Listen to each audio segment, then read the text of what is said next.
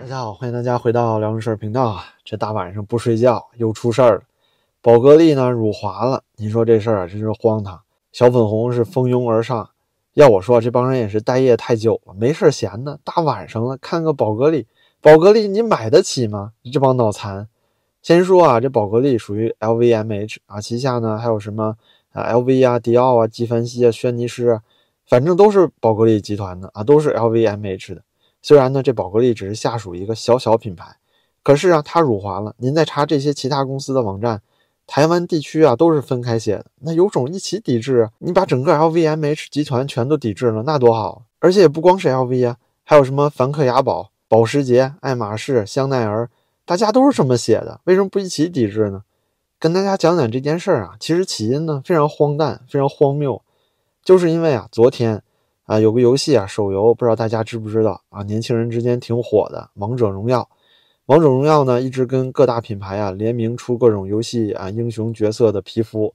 最近啊，出了一个跟宝格丽合作的一个芈月版的皮肤，但是呢，有些玩家不愿意了，说你怎么就给芈月出啊？啊，我自己喜欢的英雄怎么不给出皮肤？啊？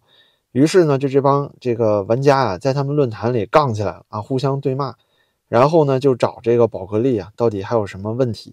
想把它干掉啊，想把它搞臭，结果呢，就是这么几个小粉红，哎，成功了，找到了宝格丽台湾这件事情，发现呢，在选择地区的这个选项里面，啊，像是香港啊，前面都写了中国香港、中国大陆，到台湾这儿呢，就写个台湾地区啊，前面没加中国二字，结果小粉红炸毛了啊，把这事儿呢，在王者荣耀的群里发了一下，大家就群起而攻之，之后呢，有好事者啊，把这事儿转到微博里来，结果一下微博就炸了。啊，就好像啊，您记得吗？就是之前有一个经典的笑话，一个人呢把一个鞭炮啊扔到屎堆里，然后一炸，哎，就这种感觉。现在就这种样子，如饥似渴的这些小粉红啊，就跟苍蝇见了屎一样啊，一冲而上。今天呢，咱也不聊什么中国台湾的事情了，咱就聊聊这帮粉红啊。就这一次啊，这个可笑的热点，您说这些小粉红是爱国吗？啊，不是，其实很多人啊就是爱流量，看着这事儿火了啊，热度上来了，一下之前那些。什么效果 House 事件啊，这些还全都想起来，然后呢，就傻子一样冲上去了。他们脑子里不想想，那 NBA 还支持港独呢？央视不还在播吗？NBA 他道歉了吗？耐克、H&M 都反对新疆棉了，你们不还在用吗？不还在买耐克吗？啊，当然了，小粉红啊，买不起耐克，最多也就买点假耐克鞋，是吧？那美国呀，佩洛西都访台了，当时给你们气得跳脚。那现在美国企业的东西，你们不还在用吗？特斯拉呀，这单车都买成销量第一了。苹果手机呢，还是特受欢迎。您想想，这些人啊，都是什么样的物种？他们跟这个鲁迅笔下的阿 Q 有什么区别？可能也不如阿 Q 吧。就照他们现在这种找法啊，就所有的外国品牌都能找着辱华的点。但是呢，中国人有这么分裂吗？一边骂着他们辱华，一边还使劲买，这什么意思啊？其实就是证明啊，小粉红太穷了。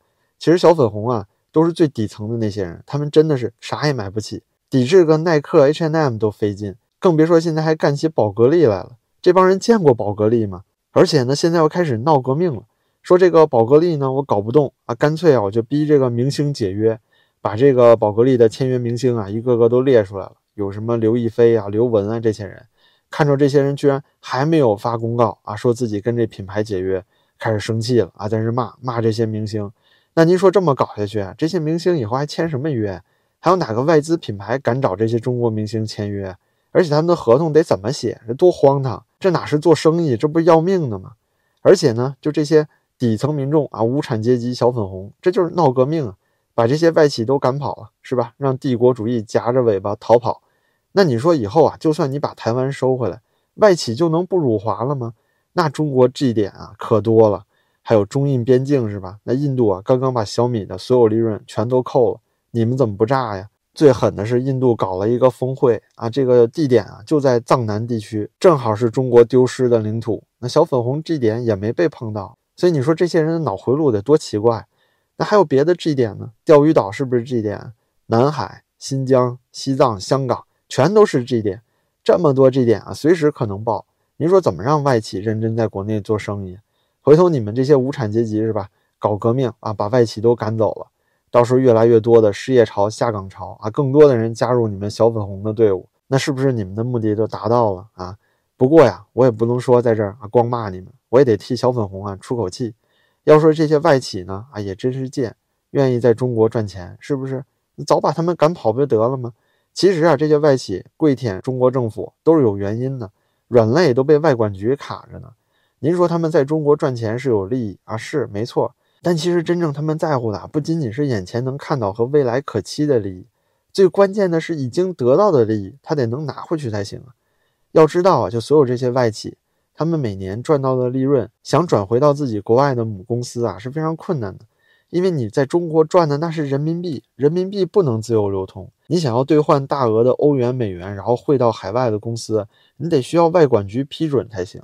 你拿国内赚的这些钱去换外汇的时候，要知道啊，因为人民币不能够自由流通，所以呢，境内的人民币像大气球一样，跟海外流通人民币啊，其实价格是不对等。如果有一天呢，突然间自由流通了，那境内的人民币必将大幅贬值，因为这个现存的现金量啊太大了。所以这些外企啊，其实就是在薅中国的羊毛。你赚着这些人民币，然后用高估的价格兑换成外汇，再寄到你海外的公司，那这么大的好处，中国政府能白给你吗？当然得让你低头了。但是这些外企呢，你说啊，你一边想占着国际社会的买卖，现在呢还想抢着中国的生意，下跪的姿势也不标准啊，舔的呢也不到位，那你说你们不是贱骨头吗？有时候啊，我觉得这些外企啊，时间久了也得想一想，甚至包括马斯克这些人。这些钱你是有命赚，可你以后有命花吗？你看现在中国的趋势啊，以后必然是更加独裁专制，肯定有一天要跟你们老家彻底决裂。到时候怎么着，马斯克大哥，你能搬到中国来住吗？你住北京行啊，是不是啊？我家让一个屋给你住，到时候你过来随便舔。说实话呀，就如果到了那一天，你们在中国赚的一分钱都拿不走，而且所有的厂房呢，全都得像现在俄罗斯一样直接充公了。所以说到底啊，看到宝格丽这么一件小破事儿啊，大夜里的闹成这样，看得我心里都窝火。但是呢，这中西对抗到底有啥好处？对中国人有好处吗？没有好处。你看现在这些奢侈品，哪一个都能找出辱华的点来？你能买什么呀？每一辆车啊都有外国芯片，你能买什么呀？几乎所有的外国服装品牌啊，全都不支持新疆棉。那你说你还穿什么呀？就连你吃的东西，大量都是进口的美国大豆和猪肉。现在美国跟中国关系越来越差，甚至之前蔡英文早就说过啊，美军都已经驻扎到台湾岛了。如果这个民族主义情绪再激荡下去，那迟早有一天你得跟美国决裂。同时，对于西方外企呢，也是一样的道理。越来越激化的矛盾就会导致啊，到时候你们在中国赚的这些钱啊，是一分钱都汇不出去啊，一分外汇啊也换不了，人民币只能是人民币。你赚了钱是吧？你就在中国花吧，中国接着盖工厂，接着开分店。反正呀，汇到母公司想都别想。所以您说啊，就这种对抗，对中国人是也没啥好处，对老外也没啥好处。到底对谁有好处呢？这民族主义上去了，只有一个人获益啊，就是最有权力的那个人。因为越发极端的民族主义，必将导致独裁权力更加稳固啊，这不就这么个简单的道理吗？所以看着这帮傻呵呵呀，又穷又蠢的小粉红，我觉得真的是可发一笑。那好吧，今天呢就说这么多了。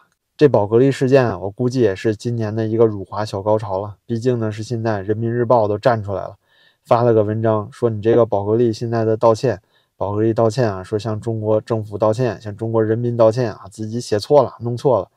然后人民日报说呢，你不能在内网发啊，微博上发不好使，你得发什么推特、Facebook、油管。那中国老百姓你得想一想，那是什么软件？那些个小图标你们认识吗？用过吗？对吧？中国让用吗？哎，多可笑，多荒诞的一幕！那行吧，就到这里了。非常感谢您的陪伴，我呀就得睡觉了。这事儿太可笑了，明天呢肯定会继续发酵。我相信啊，这事儿肯定还没完，咱们就继续关注吧。好吧，您的支持啊对我也非常重要，感谢您的点赞、评论和转发，咱们就下期再见了。